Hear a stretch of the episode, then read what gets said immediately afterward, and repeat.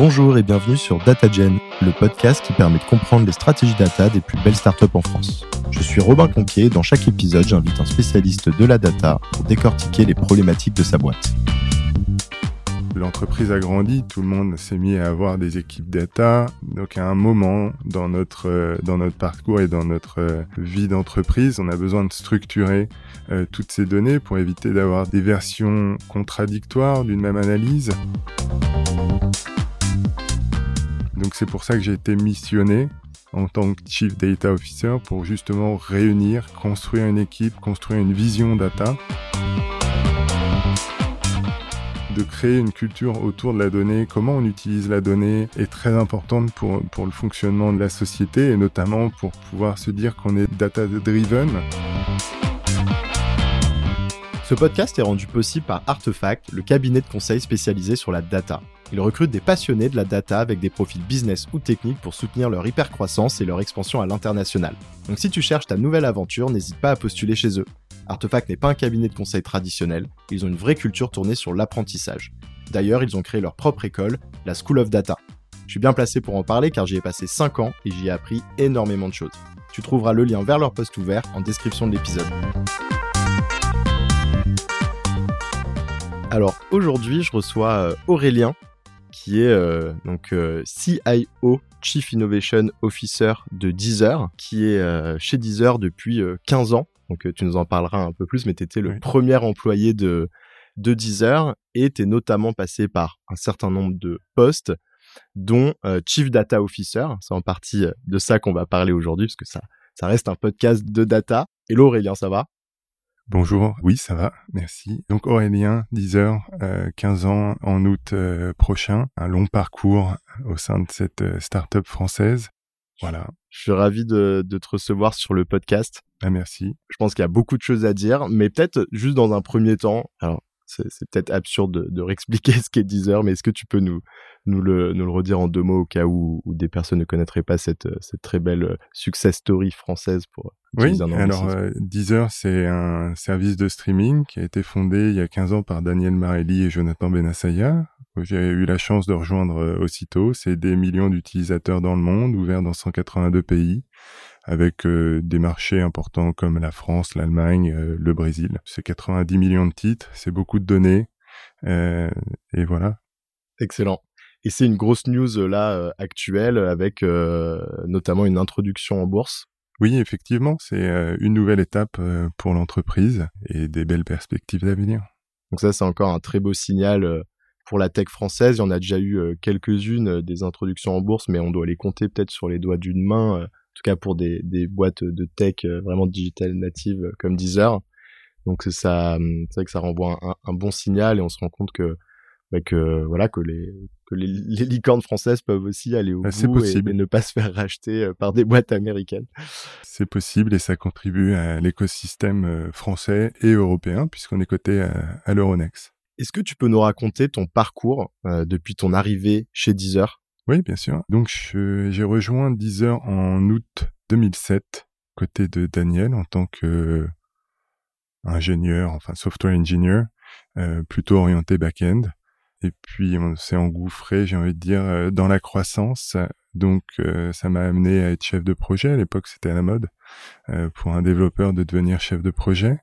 ce qui m'a amené à des postes comme VP Engineering, donc de chapeauter on appelait ça directeur de production à l'époque, où c'était chapeauter un peu toute la technique. J'ai eu la chance de monter mon appétence pour euh, la tech et euh, ma curiosité, l'équipe de recherche et développement. Donc à ce moment-là, je suis passé VP recherche et développement. Euh, et puis de fil en aiguille, je suis arrivé à être Chief Data Officer chez Deezer. Donc c'est une mission que j'ai occupée pendant un poste que j'ai occupé pendant un peu plus de trois ans euh, pour enfin devenir euh, Chief Innovation Officer depuis euh, l'arrivée de notre nouveau CEO, Géronimo. Peut-être juste avant de, poursuivre sur, sur ton parcours et, ce que tu as fait, notamment en tant que Chief Data Officer, je suis curieux que tu nous racontes, est-ce que tu, tu, te souviens quand tu es arrivé chez Deezer, un peu le, quel était le, je sais pas, l'ambiance, le mood Est-ce que tu sentais que tu rejoignais un projet qui allait loin ou à cette époque-là, c'était vraiment, enfin, comme toute startup, euh, mmh euh, un peu chaotique sur peut-être la vision, et, etc. Je suppose que c'était pas le Deezer qu'on connaît aujourd'hui. Bah, je vais avoir 40 ans bientôt et quand j'ai commencé, j'en avais 25. Euh, euh, donc euh, une vision du monde un peu différente de celle d'aujourd'hui, des technologies différentes de celles d'aujourd'hui. Donc oui, je m'en souviens très bien. à l'époque, c'était pas très orienté mobile, mais très très orienté desktop. Et oui, quand j'ai connu Daniel, parce que j'ai travaillé avec Daniel dans son, son entreprise précédente, qui était Lovely, euh, et j'ai même travaillé chez Blog Music, qui est devenu Deezer. Je trouvais ça formidable de, de, de pouvoir mettre à, disposition euh, des titres. Bon, il y avait tout le cadre légal qu'on ignorait à l'époque. J'ai envie de dire, c'était euh, l'époque où justement on parlait du piratage, des œuvres culturelles, etc. Et c'est là où on commence à voir une perspective de se dire, mais on doit rendre facile d'accès euh, la musique. Parce que la musique a cette ambivalence d'être à la fois un, bien de consommation et un bien culturel.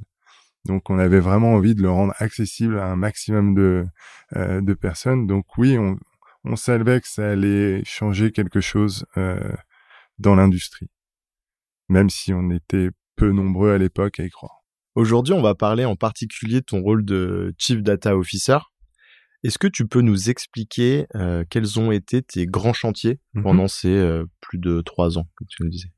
Ben, je vais peut-être commencer par le fait pourquoi on a eu besoin d'un Chief Data Officer, euh, parce qu'il y a une perspective historique.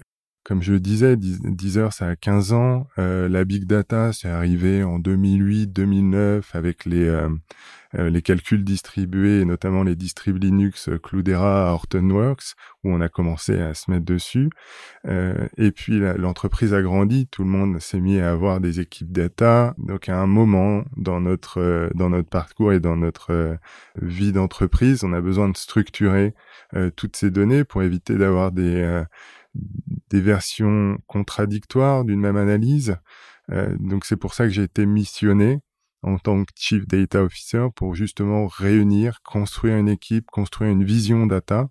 Euh, donc les challenges ont été multiples. Il y a eu une, un challenge technique, comment on unifie euh, et comment on normalise la donnée. Il y a, une, il y a, un, il y a un côté aussi très connaissance, comment on crée euh, des dictionnaires, des références, un référentiel unique et commun à tout le monde dans l'entreprise. Il y a le côté culturel, comment on utilise la donnée, parce que, et on aura peut-être l'occasion d'y revenir plus tard, euh, la donnée est là pour dynamiser l'entreprise, mais la donnée, si on la consomme trop, ça peut aussi créer beaucoup d'inertie. Euh, donc voilà, il y a, y, a, y a, eu beaucoup de choses à construire, donc à la fois technique et j'ai envie de dire très humaine aussi. Euh, de l'autre côté. Je te propose peut-être qu'on rentre plus dans le détail dans, dans un de ces challenges. On mhm. verra si on a le temps même pour creuser les deux. Euh, peut-être dans un premier temps, ce qui est, je pense, très spécifique à, à Deezer, qui est euh, bah, une des entreprises de tech françaises les plus matures, c'est peut-être ce challenge culturel. Est-ce que peut-être tu peux nous expliquer le contexte de ce challenge et ensuite les initiatives que tu as mis en place? Oui, alors le, côté culturel découle quand même d'une partie très pragmatique qui est du côté technique, où tout le monde a ses outils. L'équipe marketing va avoir un certain nombre d'outils, va utiliser un certain nombre de données. Euh, l'équipe, je sais pas, de royalties va en utiliser d'autres. Euh, bref, chacun a un peu sa tambouille. Euh, et à un moment, il faut arriver à unifier tout ça. Et on unifie bah, en créant un référentiel commun, donc un lexique et un langage commun. Euh, quand on parle de churn, c'est quoi le churn? Comment c'est défini? Sur quelle période de temps? Euh, Donc ça, ça fait partie, j'ai envie de dire, de la base euh, culturelle, puisque une fois qu'on parle le même langage, c'est plus facile de communiquer, d'échanger et de créer et, d'avancer. Donc c'est tout un cheminement finalement qui part d'une diversité technique, des choix qui ont été faits à un moment de la vie de l'entreprise qui sont pas mauvais. Hein. C'est facile de, euh, voilà de, de, se dire quand on arrive dans une boîte pourquoi vous avez fait ce choix-là, etc. Il y a toujours une raison derrière euh, des choix qui ont été faits d'outils ou euh, de stack ou d'architecture. il y a des choix qui étaient bons à une période de temps et qui ne sont plus euh, quelques années plus tard. Et, euh, et euh, comme j'ai eu la chance d'être dans cette entreprise depuis 15 ans, j'ai pu suivre ce parcours. Donc, ce qui me donne aussi pas mal de recul par rapport à, tous ces choix qui ont été faits et de pouvoir apporter aussi euh, l'historique aux nouveaux entrants qui euh, qui ont envie de, de, voilà de refacto de, de, tout refaire euh, donc c'est pour ça que de, de, créer une culture autour de la donnée comment on utilise la donnée est très importante pour pour le fonctionnement de la de la société et notamment pour pouvoir se dire qu'on est data driven c'est vraiment qu'on utilise la data et quand on a un rapport à, à la data qui est sain euh, dans l'entreprise. Mais c'est extrêmement intéressant parce que, alors déjà, ce premier point que tu évoques, qui est effectivement euh, d'accepter les choix euh, passés qui ont été faits et d'accepter que à un autre moment de vie de l'entreprise, ce ne sont plus les bons modèles ou les bonnes technologies ou les bonnes mmh. organisations et qu'il faut du coup évoluer perpétuellement et surtout pas entre guillemets faire l'autruche. c'est une discussion qu'on avait avec Antoine de Believe, et on en a pas mal parlé dans l'épisode, et lui expliquait justement qu'ils ont opéré une grosse migration euh, sur la base d'une stack qui n'avait pas beaucoup évolué depuis euh, peut-être, je sais pas, 5, 10, 15 ans, et, euh, et qu'effectivement, bah, il, a quand même eu ce combat à mener pour expliquer, bah si, en fait, il faut la faire évoluer, et, et même dorénavant, il faudra perpétuellement changer des petits blocs de la stack, et en fait, il faut plus voir la stack comme quelque chose de figé, et puis, il faut surtout pas pointer du doigt des gens qui ont fait des choix il y a 5 ans, parce qu'en fait, c'est normal, à la, vitesse à, laquelle va le marché. de toute façon, tous les 5 ans, 75% de la stack sera, doit être différente. Alors, c'était juste pour faire... oui, mais je, pense que on a eu la chance, nous, quand on a commencé, d'être très web-only, et il y a eu l'arrivée de l'iPhone. L'arrivée de l'iPhone... Euh il y en a pas beaucoup qui, enfin si, il y en a beaucoup qui s'en rappellent, mais euh, ça change quand même la façon de programmer, de se dire, bah maintenant, faut faire des apps, euh, donc ça remet vite en question euh, les, les, choix techniques. Enfin, on était quand même full flash à l'époque. Steve Jobs disait euh, le flash, j'y crois pas, jamais ça sera compatible sur mon iPhone. donc y a, ça remet quand même en, en, en question la techno et je pense que bah, la data c'est la même chose. Il y a un moment, on accumule beaucoup de data, on arrive, on met plus de temps à le traiter, ça commence à devenir, j'ai envie de dire, un poids euh, de devoir traiter ces quantités de données. Et puis c'est là que arrivent des, des distributions qui permettent de faire du calcul distribué. Et hop, on remet une pièce dans, dans la machine. dans la machine. Et, euh, et là, bah, ça ouvre les perspectives. Et en se disant, bah euh, oui, avant on l'utilisait pour du reporting parce que la data, quand on, commence 10 heures, on se dit pas, je vais faire une, je vais monter une stack data. Euh, là, on était pour euh, pour la, la, distribution de musique, euh, côté euh, vraiment fun euh, de l'entreprise. Et puis, mais il y a quand même le côté contractuel de tout ce qui est reporting. Donc, c'est là où on commence à accumuler de la donnée. et puis, c'est là que les problèmes commencent. la big data, c'est c'est pas sympa, c'est c'est c'est lourd à porter parce que qu'est-ce qu'on passe notre temps à réduire les espaces? À trouver les points les plus pertinents dans cet océan de données. C'est ça notre job à la data, c'est on passe notre temps à faire des traitements pour euh, conserver ce dont on a besoin pour une action en particulier. Donc euh, voilà, une fois que les, stacks euh, techniques évoluent, et eh ben ça ouvre le champ des possibles et finalement bah on va pas faire que du reporting, on va commencer à faire euh, des tops. Et puis des tops, on va passer à de la recommandation et de la personnalisation. Et ah, mais maintenant, il y a du machine learning. Scikit-learn qui est là, euh, qui donne accès à encore un nouveau monde. Euh, et puis les compétences aussi qui arrivent avec les gens, parce que tout ça, c'est fait par, par des experts.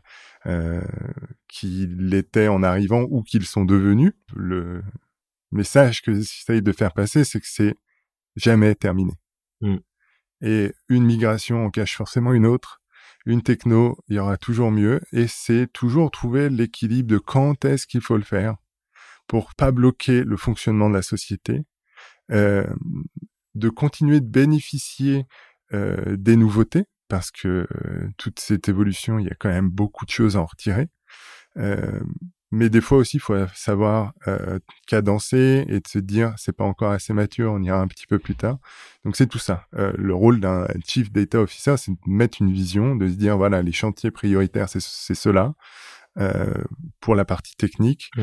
c'est d'être euh, aussi le porte-parole, d'expliquer la pédagogie, d'aller voir les autres départements en disant il y a un certain nombre de choses qu'on faisait avant qu'on ne va plus faire, mais qu'on va réinventer avec vous. Euh, c'est tout ça. Le, et, et, du coup, si on en revient à ce moment où, où, vous décidez de voilà de structurer euh, un département euh, et donc de créer ce poste de chief data officer que tu reprends, qui effectivement maintenant dans les licornes avec qui euh, j'échange ou même les scale-up, hein, c'est un, rôle qui intervient plus tôt dans mmh dans la dans la vie de, de l'entreprise, mais ce qui est normal, hein, c'est aussi lié au tout le contexte que tu viens d'évoquer et qu'à l'époque, en fait, c'était un métier qui n'existait même pas. Mais je suis curieux que tu nous expliques peut-être un peu plus euh, quelles étaient euh, les vraiment les, les frictions que vous ressentiez, les éléments un peu qui ont été déclencheurs. Donc tu nous disais effectivement, il y a bah, l'accélération des, des, nouvelles technologies, euh, le fait qu'il commence à y avoir des équipes data un peu partout, euh, et, et, aussi les initiatives que mmh vous avez lancées, donc à savoir le référentiel, etc. Du coup, ça me fait réfléchir à quels étaient les les problèmes qui commençaient à s'accumuler entre guillemets est-ce que c'est donc c'est lié par exemple au, sujet du référentiel c'est que bah, il commençait les gens se comprenaient plus il y avait des gaps euh, ce qu'on entend souvent des, des, écarts permanents dans les analyses. Est-ce que c'est juste que côté technologique c'était euh, ça partait dans tous les sens chaque équipe faisait n'importe quoi? Enfin je serais curieux que tu nous donnes aussi un petit peu ton, ton... j'ai envie de dire le jour où on se pose la question c'est qu'il y a déjà pas mal de j'ai envie de dire de pratiques qui sont en place et j'ai pas envie de juger de dire c'est mauvais ou pas mauvais. C'est comme ça l'entreprise grandit euh, on a besoin de tous faire avancer euh, nos projets et euh, voilà on finit par euh, par mettre des outils parallèles traquer des choses différentes. Ce qui fait que il y a une divergence qui se crée au fur et à mesure. On la voit pas. C'est pas c'est pas une une rupture d'un coup. C'est une accumulation au fil du temps d'analyses qui vont être contradictoires sur un même sujet, euh, parce que ça a été pris sous un prisme différent, avec des données différentes, des outils différents. Je vais prendre un exemple relativement simple. Euh, il y a par exemple des définitions qui sont contractuelles avec euh, les labels pour définir ce qu'est un stream écouté d'un extrait. Pourquoi? Parce que il y a un système de rémunération derrière, etc. Euh, donc en découle euh, la mesure d'activité d'utilisateur. Euh, ce qui fait que euh, on considère qu'un utilisateur chez nous est actif, et ça, ça change encore, mais euh, à l'époque, au bout de 30 secondes d'écoute, voilà. Je, je, viens sur la plateforme, c'est pas le fait de m'être connecté qui définit que je sois actif, mais c'est le fait que j'ai fait un stream de plus de 30 secondes qui va faire que nous, on va dire, tu rentres dans le bucket active user parce que tu as fait cette, cette activité-là. Et il y a d'autres euh, d'autres outils. Je vais prendre euh, Google Analytics qui vont plutôt euh, gérer le, le, fait que j'ai ouvert l'app. Donc on va compter donc sous un même sous une même définition utilisateur actif.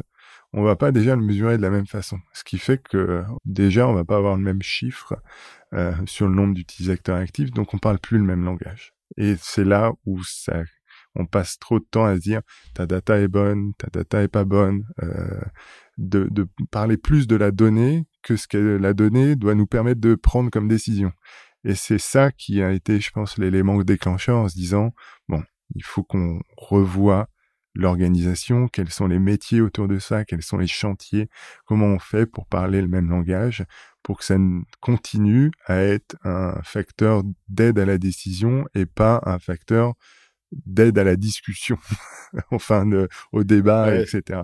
Euh, Ce qui est souvent le cas, où les gens arrivent au meeting avec euh, leurs données qu'ils ont sourcées d'outils différents et disent ah non, Mais on a tous, euh, je pense que les, les, gens sont curieux et ont aussi envie de contribuer au succès de l'entreprise. Et je parle pas de Deezer en particulier. on a tous envie d'arriver avec j'ai découvert ça, ça va nous aider à être meilleurs. Et c'est bien. Euh, mais euh, comme je le disais en introduction, attention avec la data, faut pas que ça crée de l'inertie et qu'on ne regarde que de la data et qu'au final, euh, on ne passe notre temps qu'à l'observer. Euh, la data est là pour nous aider à prendre des décisions, à mettre en place un certain nombre d'actions qui vont être là pour impacter le business, impacter l'engagement utilisateur. Bref, on n'est pas là pour euh, faire des PowerPoint.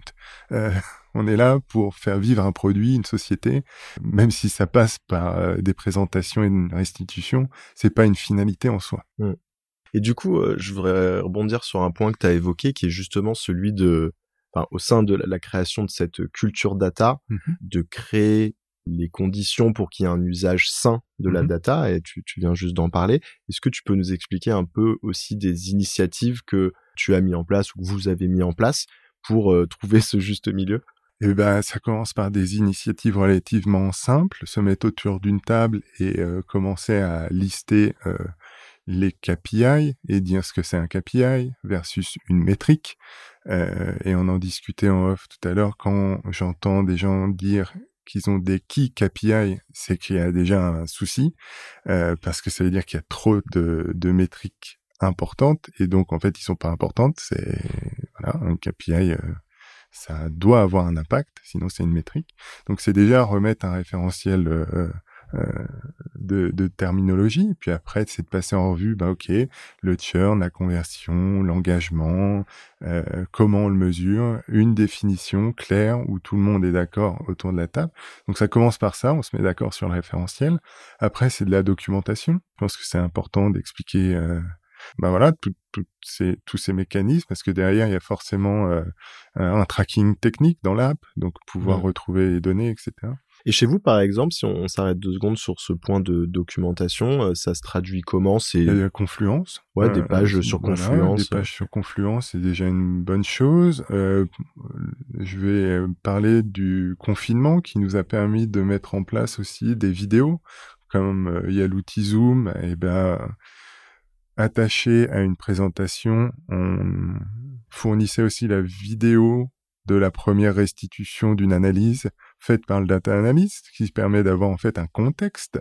Parce que ce qui est important de garder en tête, c'est que la data n'est pas là pour se substituer à l'expertise d'autres départements. Il y a des experts en marketing, il y a des experts en, en, en product, en product management, des experts techniques. La data est là pour amplifier leur impact euh, sur le business et sur euh, sur l'expérience utilisateur. C'est pour ça que c'est important d'avoir une bonne restitution des analyses et faite par le data analyst notamment qu'il l'a faite, c'est encore mieux puisqu'il a tout le cheminement de la réflexion qui évite de trouver une présentation sur un drive et de tirer ses propres conclusions euh, sur euh, sur une analyse donnée. Donc la, mise en place de toute cette culture, ça passe par euh, donc de la documentation, de la pédagogie, euh, de la mise en avant aussi euh, des gens qui font les analyses parce que c'est eux qui ont l'expertise. Pour le coup, l'expertise data, c'est eux qui l'ont. Comment l'utiliser la data après? C'est avec le demandeur de l'analyse qui va les décisions font se prendre. Mais voilà, c'est important aussi de mettre en avant euh, les gens. Euh, on a organisé aussi un certain nombre euh, de, de, séminaires en interne pour se partager justement les trouvailles, se challenger aussi sur les méthodes. c'est la mise en place aussi d'une rigueur scientifique parce que bah, c'est un domaine j'ai envie de dire avant tout scientifique, j'ai envie de dire la donnée. Derrière, il y a une rigueur, un nombre de il y, a une question de volume, de pertinence, de, de contrôle d'erreur, euh, de tolérance. Enfin, euh, c'est comme pour tout ce qui est prédictif, faut s'assurer qu'on fait mieux que random, quoi. Eh, c'est marrant que tu dis ça parce qu'on en a parlé avec euh, Virginie et c'était la première fois que j'entendais ça. Et je pense que eux, c'est Virginie Cornu qui est chez Jelly mm-hmm. Smack. Je sais pas si tu connais, qui est aussi dans la culture et qui scale énormément euh, son équipe son équipe data et qui du coup je pense a rencontré un peu ce même problème de, de se dire il faut qu'on garde un haut niveau quand même de enfin, comme tu le dis de, de, rigueur scientifique et ils ont carrément lancé une, une académie de la mhm. statistique en interne pour revenir aux fondamentaux finalement de de la data donc euh, ça, ça faisait un peu le le lien euh, du coup, si je reformule un peu ce que tu as dit, donc il y a effectivement euh, la base sur mettre autour d'une table, définir des KPI et pas essayer d'en définir 250 000. Euh, la documentation qui est clé sur euh, bah, justement euh, la manière de de, bah, produire ces KPI, peut-être même avec aussi les, les, axes techniques de comment ils se traquent, etc. Une initiative, ça c'est la première fois que dont j'en entends parler, c'est intéressant effectivement pour que des analyses, la plupart en tout cas ou les plus importantes, soient accompagnées d'une vidéo où on retrouve tout le contexte, avec l'analyste lui-même qui qui voilà qui, présente sa restitution, c'est c'est très intéressant. Et donc cette initiative plus orientée rigueur scientifique. Est-ce que aussi, ce que je me demande, c'est quand on commence à avoir un niveau de, de monter à l'échelle comme Deezer avec beaucoup de collaborateurs, il y a aussi un axe sur l'évangélisation des équipes non data, parce que là, du coup, tu nous as parlé pas mal d'initiatives qui concernent l'équipe data, et je, pense que c'est peut-être déjà, il faut avoir en fait le bon niveau de culture au sein de l'équipe data, mais est-ce qu'il y a aussi un challenge pour éviter qu'il y ait euh, une, rupture entre bah, l'équipe data et le... c'est de l'accompagnement, bien sûr. Mmh. il faut, euh, c'est très important d'être pédagogue et d'accompagner les gens dans leur métier et leur, leur montrer aussi qu'on est là pour euh, mmh. pour les pour les aider et pas pour les juger, parce qu'en fait il y a, y a ce côté un petit peu difficile dans la donnée où on est un peu détenteur du savoir euh, entre guillemets, dans le sens où euh, on mesure, on a les dashboards, donc on peut dire oui, ça fonctionne, ça fonctionne pas. Donc il y a, y a, ce côté un peu de jugement de performance qu'il ne faut pas avoir. Euh, justement, on n'est pas là pour juger, on est là pour accompagner et dire eh ben, ça fonctionne, ça fonctionne moins bien. Euh, faudrait avoir des actions pour pouvoir justement faire bouger ces merveilleux chiffres sur ce dashboard dans le sens où on voudrait que ça aille. Euh, donc voilà, c'est aussi euh, ne pas avoir ce rapport de jugement, d'essayer d'avoir un peu cette neutralité où on apporte des faits. Donc là, c'est aussi toi, en fait, qui en tant que Chief Data Officer va essayer de déverser le bon mindset, enfin la, bonne culture sur les analystes qui sont, eux, au contact des mmh collaborateurs internes pour qu'ils aient euh, finalement la, bonne attitude. C'est presque un peu des règles de principe. T'es pas là pour juger, euh, soit dans la pédagogie. Euh, donc finalement, c'est un peu ces binômes, ou en tout cas, c'est les analystes qui ont leurs clients internes qui vont être un petit peu bah, le canal de diffusion de, cette culture data. Ou est-ce qu'il y avait aussi des initiatives différentes?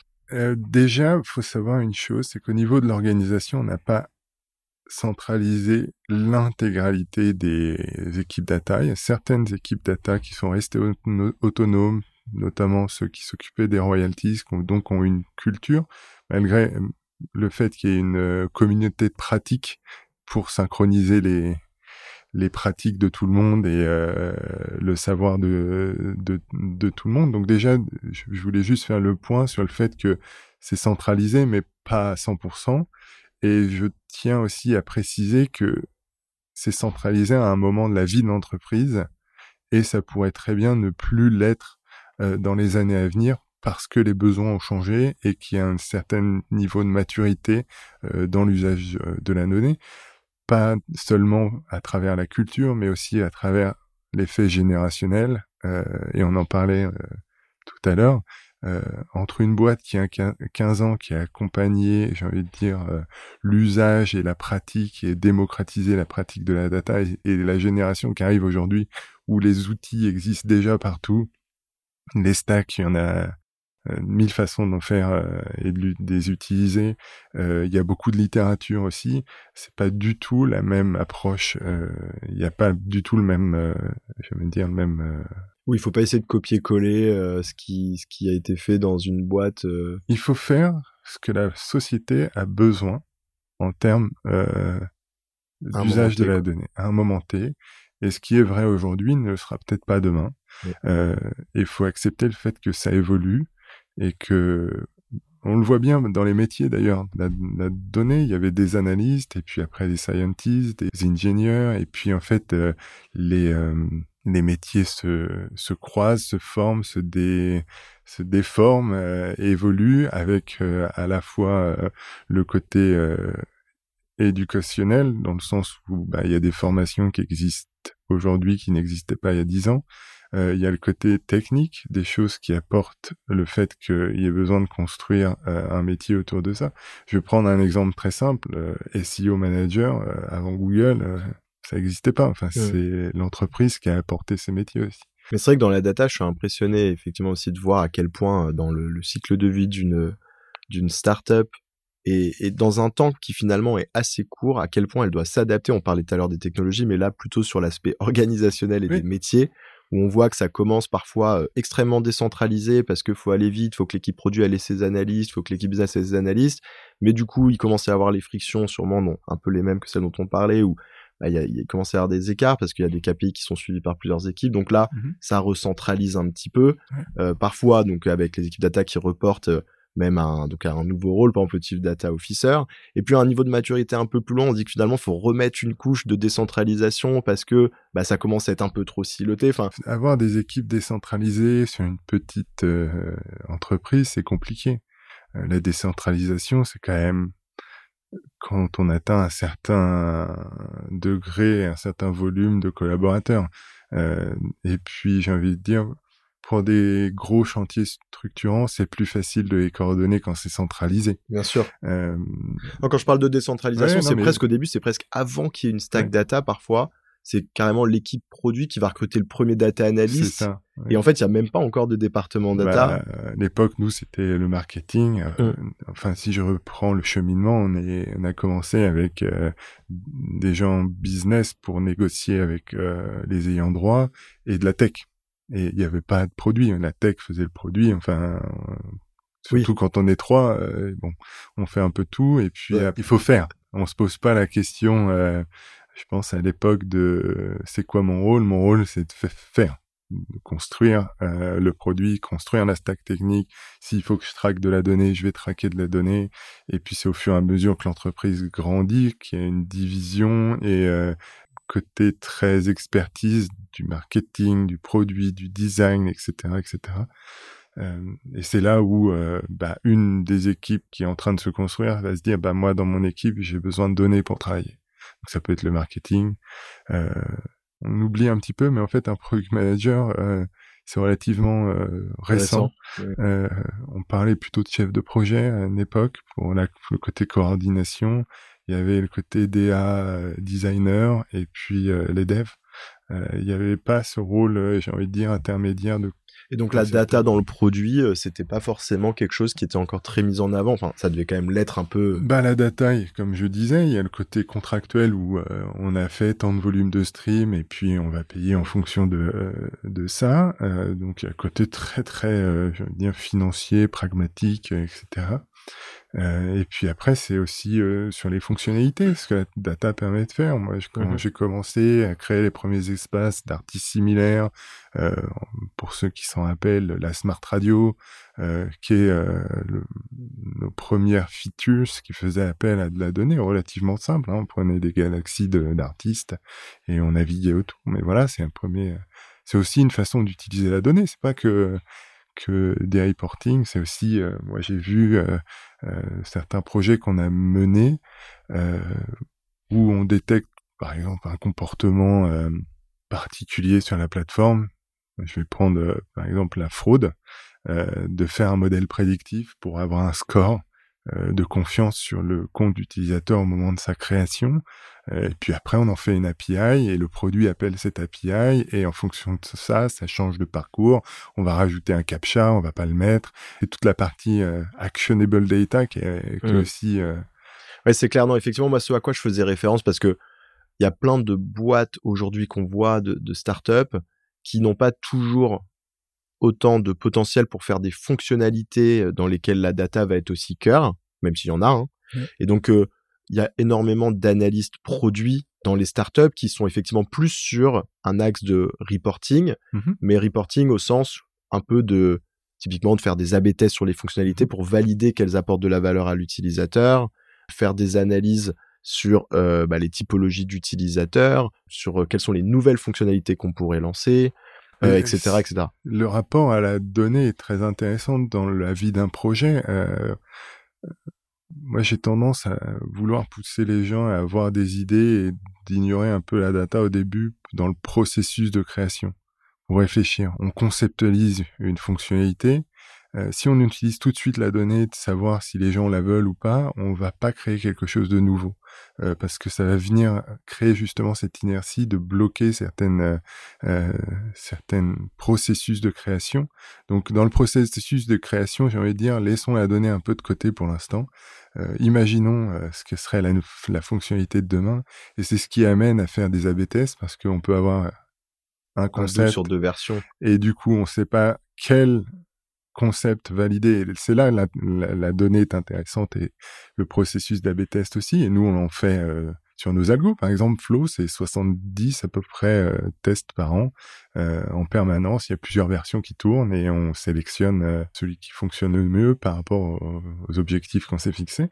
donc voilà, il y, a, un rapport à la donnée. Quand est-ce qu'on utilise la donnée? Et je reviens à ce que je disais tout à l'heure. La donnée est là pour créer un dynamisme et aider à aller plus vite et plus loin et être confiant dans les décisions qu'on prend mais ça reste une source d'information. On peut aussi aller contre. Ça peut être contre-intuitif hein, de dire ça, surtout d'un chief data officer, enfin d'un ancien chief data officer. Mais des fois, oui, il faut savoir aussi croire euh, et faire des paris. Et justement, on va réutiliser la donnée pour se dire est-ce que j'ai fait le bon pari ou pas? Euh, c'est ça aussi. Même si euh, rien ne laissait présager au début. Bah, au début, de toute façon, peut-être qu'on l'a pas à disposition déjà bah, parfois pour une nouvelle fonctionnalité. Bah, pour en revenir à la culture, c'est aussi d'aider les gens à comprendre que on peut pas tout savoir avant de faire les choses. Il faut faire les choses et la donnée va être là pour mesurer et de savoir si on a fait la bonne chose, si on a pris la bonne décision ou pas. Mais la donnée, elle prend pas la décision. C'est pas, mmh. voilà. Et du coup, effectivement, on a pas mal euh, divergé. Revenons au, challenge de la culture.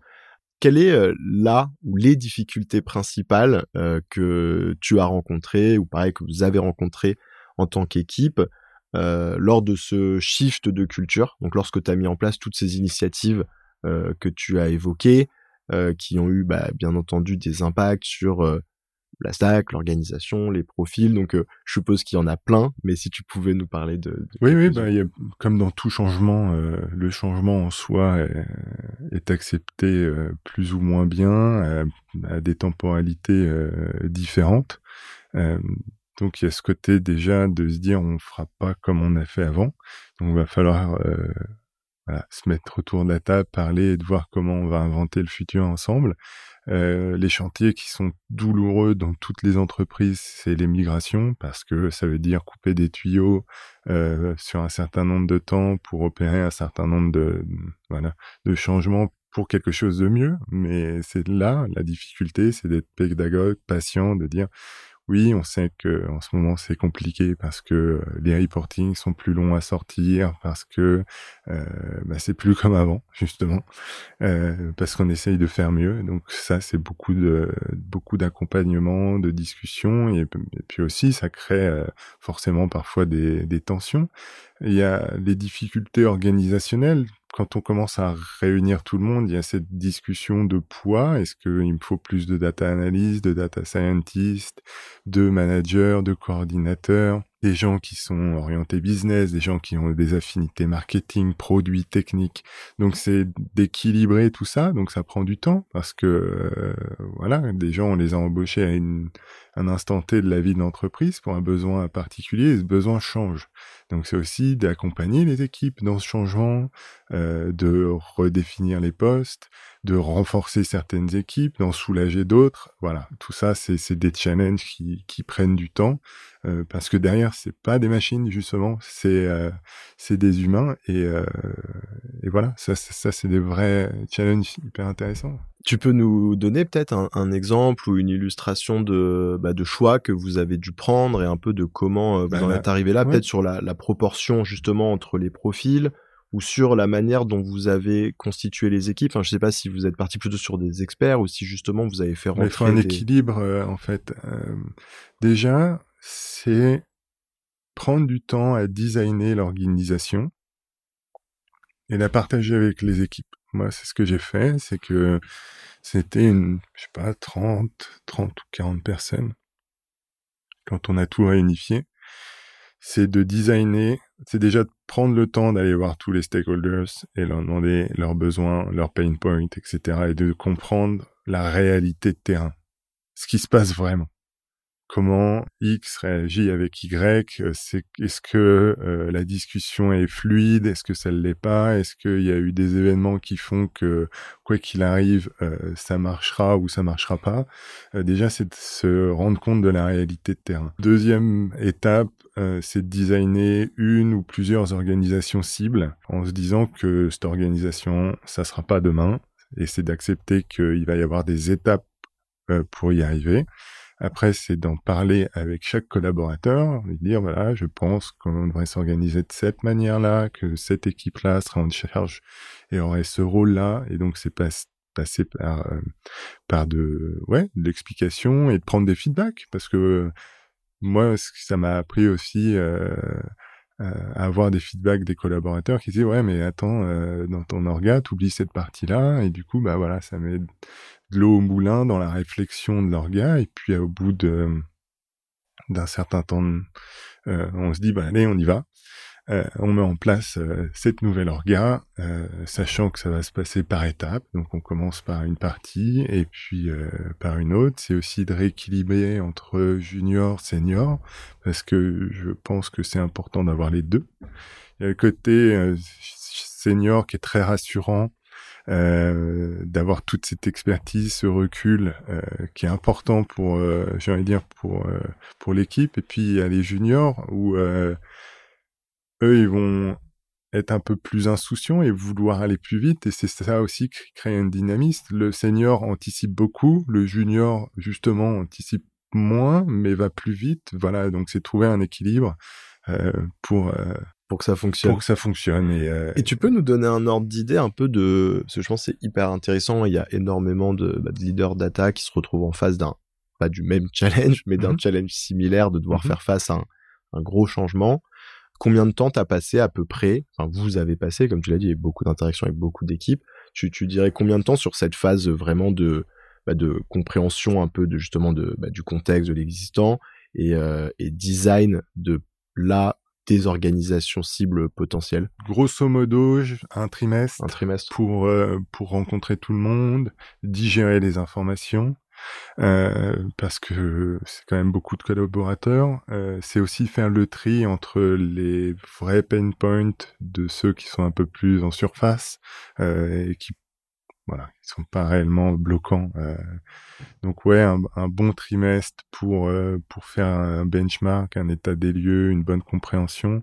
Bon, j'ai quand même la chance d'avoir l'historique de de la boîte, donc je pars pas de zéro non plus, ce qui me permet, ce qui m'a permis aussi d'aller euh, d'aller assez vite, parce que finalement un trimestre c'est pas c'est pas énorme, c'est pas énorme. Bah c'est vrai que, enfin moi je le vois vu que je faisais du conseil avant et ça arrive qu'on fasse ce type de mission euh, très exactement, mais en arrivant dans une organisation où on ne connaît rien, personne et aucun process, et c'est vrai que quand tu as les clés d'entrée, ne serait-ce que les gens te répondent avec le sourire, que tu connais les gens depuis des années, et que en fait tu connais aussi déjà quand même beaucoup les process de l'entreprise, oui c'est sûr que ça te fait gagner pas mal de temps. Sachant que moi mon poste juste avant d'être Chief Data Officer c'était VP Product. Donc euh, j'ai travaillé avec les équipes data justement, euh, dont j'étais un, un, stakeholder. Donc ce qui m'a permis aussi d'identifier euh, moi-même les pain points que j'avais en tant que VP Product. Euh, et du coup de voir si c'était partagé et de savoir euh, où est-ce qu'il faut euh, il faut agir. Mmh. Et du coup, tu faisais référence effectivement donc euh, une fois que cette phase a été euh, finalisée et que vous avez dit bon bah maintenant go on y va, je trouve ça marrant comme image. comment ça se passe justement dans ces premières semaines, ces premiers mois? C'est qu'en fait chaque personne pendant cette phase un peu d'évangélisation, que ce soit interne data ou externe, était au courant, savait à quoi s'attendre. Euh, côté data, chaque personne savait euh, peut-être s'il y avait un élargissement un peu de son périmètre, si sa job desk changeait un poil. Euh, les nouvelles cérémonies qui allaient arriver, on n'est plus sur un weekly avec le head of product, maintenant tu réponds à quelqu'un de data. Donc en fait, tout ça a été posé et entre guillemets, ça se fait un peu je suppose que c'est c'est quand même un peu un peu long c'est cadencé. C'est pas c'est pas instantané. Maintenant il y a un moment où il faut l'annoncer à l'entreprise qu'on opère un changement euh, savoir qui sera l'interlocuteur de qui. Euh, donc là, il y, a, quand même cette phase d'annonce. Il y a des changements qui plaisent, il y en a qui plaisent moins bien, parce qu'il y a forcément des avis euh, qui divergent. mais ça fait partie du changement. Il faut accepter que voilà. Il faut prendre du temps, il y a des, des, choses qui se construisent et seul le temps permet de les construire. Euh, donc il y a ce, ce rapport aussi de, de patience, faut, faut aussi pas mal d'humilité, je pense, de se dire que bah on va aussi faire des erreurs, euh, mais si on reste à l'écoute, on devrait réagir assez rapidement. Moi, je me souviens qu'à l'époque, j'ai eu la chance euh, de rencontrer Lutz Finger, qui était le Chief Data Officer de LinkedIn et de Snapchat. avec qui j'ai échangé, avec, qui j'ai quand même partagé mes plans. Et qui m'a dit oui, ça c'est ok, ça c'est bien, cette partie-là je le ferai peut-être pas comme ça. Euh, je l'ai fait venir aussi à Paris. Euh, il a parlé aussi avec euh, les équipes d'État. Donc voilà, c'est aussi euh, ouais un peu un stamp quand même de quelqu'un qui est dans une boîte qui avait peut-être vécu ce, ce scale et bah, je peux comprendre les gens qui se disent mais t'étais VP produit, comment tu te retrouves Chief Data Officer? C'est quoi ta légitimité? Et, et, et, fine, c'est ok. J'ai mais c'est aussi moi la chance que j'ai eue chez Deezer. C'est euh, en 15 ans, on refait ses preuves. C'est pas acquis euh, ad vitam aeternam parce que ça fait euh, 10 ans que je suis là. Euh, j'ai une nouvelle mission, j'ai à faire mes preuves et euh, j'ai aussi à montrer euh, que j'ai les épaules pour mener cette mission à bien. donc c'est vrai que de s'accompagner avec des consultants, avec des externes qui vont apporter un avis extérieur, euh, et qui vont communiquer aussi aux équipes que oui, c'est le bon choix d'aller dans cette direction. Ça aide aussi à installer une euh, légitimité qui est nécessaire puisque on doit installer cette confiance dans rapport à la data et, comme et surtout aux insights que produisent la data. Et comme tu le dis, après, il y a euh, bien entendu une cadence, des itérations. Et donc, je suppose que vous faites aussi des phases, le point pour euh, valider que les choses se passent bien. Comme tu dis, prendre le, le feedback, valider que tout le monde, enfin, que suffisamment de gens restent alignés. Parce que, comme tu le dis, le fait qu'il y ait quelques personnes qui soient pas alignées, parfois, bah, c'est aussi le temps que le changement rentre. Mais euh, peut-être que s'il y en a trop, c'est que finalement, bah, la méthode est peut-être pas assez personnalisée à l'entreprise. Comment euh, ça s'est passé? Est-ce que il y a un moment où tu t'es dit, OK, maintenant, c'est le bon choix et on l'a prouvé empiriquement? Ou est-ce que c'est juste qu'en fait ça continue à évoluer? Un peu comme tu le disais plus tôt c'est de toute façon un, long cycle et maintenant c'est régulièrement il y a des changements organisationnels. bah, j'ai envie de dire aujourd'hui les gros chantiers de migration sont faits.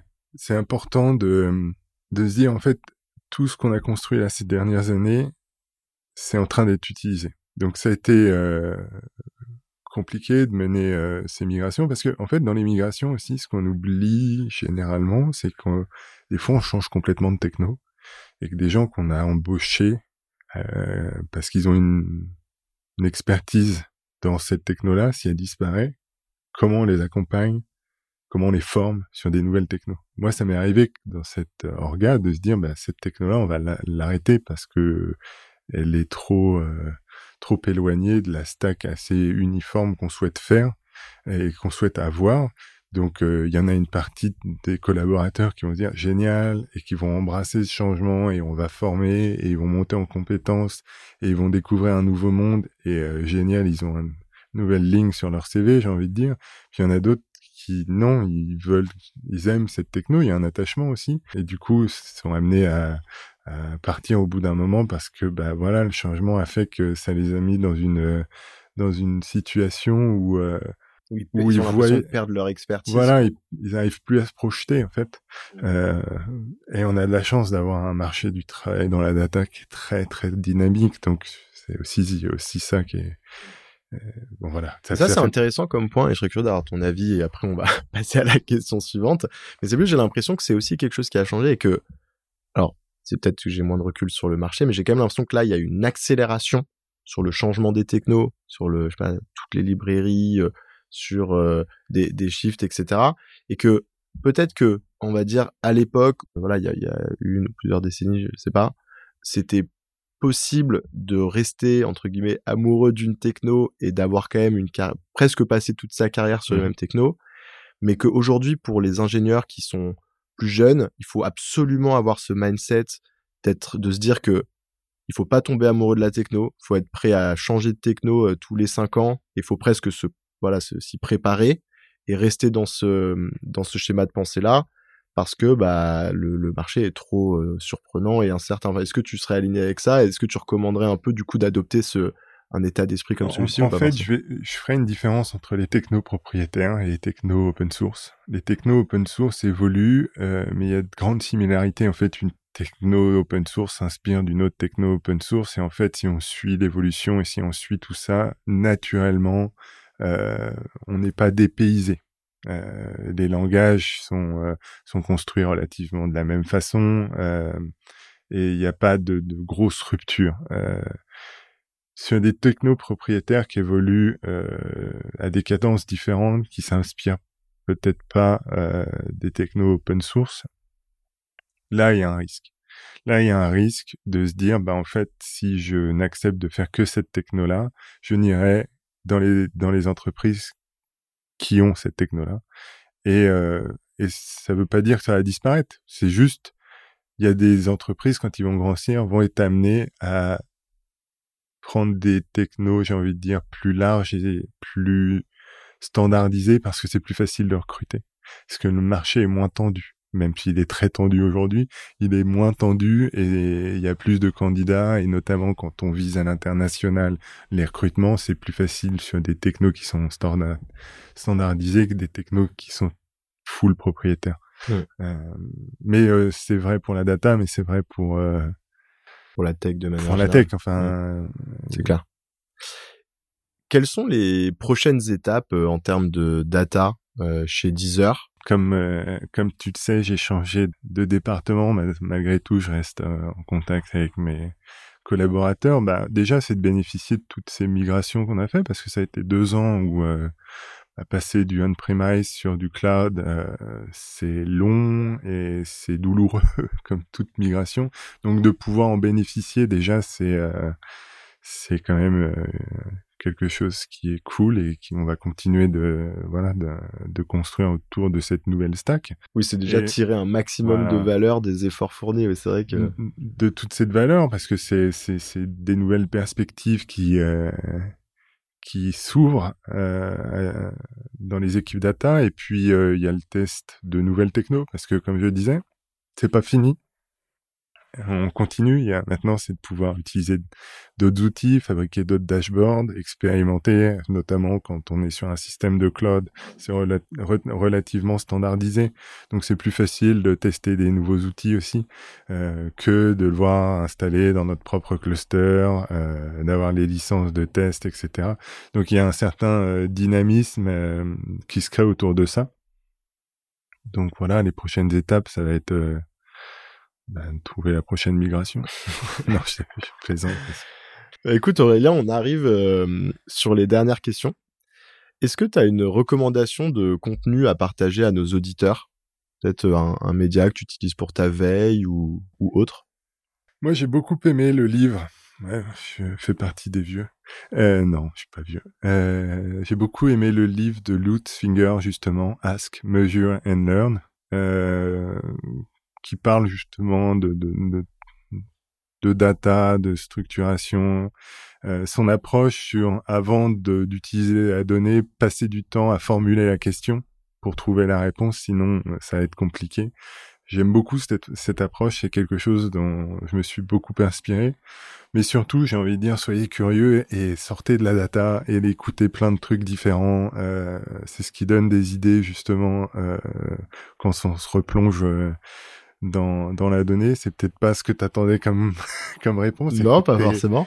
Ton podcast. Euh, mais euh, ouais, échanger, échanger aussi en, en communauté, participer, faites des retours d'expérience avec. Euh, c'est c'est une compétition qui est saine, j'ai envie de dire, et euh, c'est bien aussi de, de, de parler euh, avec des, des gens qui ont un poste similaire qu'est-ce que tu aimes ou que tu as le plus aimé euh, dans ton cas euh, dans la data?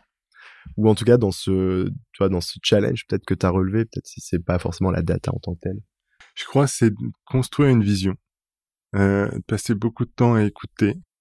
Euh, quelque chose d'hyper enrichissant de aussi de faire le point et le bilan sur les choses qui ont marché qui n'ont pas marché euh, parce qu'il y a des choses qui ont marché, il y a des choses qui n'ont pas marché aussi, et du coup, euh, bah, on apprend.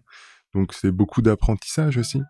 Euh, et puis j'ai rencontré des gens vraiment brillants, voilà, d'avoir aidé aussi à se former certaines personnes, même s'ils sont partis aujourd'hui, mais justement d'être passés chez nous, d'avoir des feedbacks maintenant qui sont dans dans d'autres boîtes en nous disant ah c'était quand même pas mal ce qu'on faisait notre approche était était vraiment intéressante.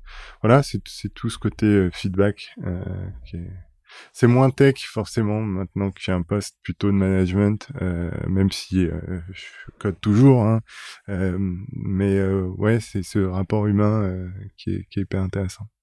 Et qu'est-ce qui t'a fait le plus progresser? J'ai envie de dire, il y a deux choses le doute et la curiosité. De toujours se remettre en question et de jamais se dire que c'est terminé, qu'il y a toujours une étape après, même si des fois c'est bah là, je vais prendre euh, l'exemple, par exemple, euh, de ce qui s'est passé il y a quelques jours à l'entrée en bourse, de se dire waouh, ça, ça fait euh, des mois, des même des années qu'on travaille là-dessus, et finalement de se rendre compte, mais en fait, c'est que le début. donc c'est juste un nouveau chapitre. Donc il y a ce côté de, de, de, toujours être curieux de voir ce qu'il y a après. Et puis le doute, c'est aussi de remettre en question des choix qu'on a faits, de se dire est-ce que je pourrais pas faire autrement Qu'est-ce que je pourrais euh, faire mieux Et enfin, quel est le meilleur conseil qu'on t'ait donné? Je crois que c'est celui de mon père. Quand on veut, on peut. Non, mais euh, c'est vraiment en fait euh, de se dire dans ce que je veux vraiment, si je me donne à fond, normalement ça devrait marcher. C'est pas une vérité absolue, mais de se dire si j'ai si j'ai pas réussi quelque chose, c'est peut-être que voilà, j'ai pas mis toute l'énergie que j'aurais voulu, euh, que j'aurais dû pour y arriver. Et ouais, je, je garderai celui-là. Écoute Aurélien, euh, merci beaucoup pour ce partage. Euh, j'ai passé un super moment. Bah, voilà, merci, merci encore et, et à bientôt. À bientôt.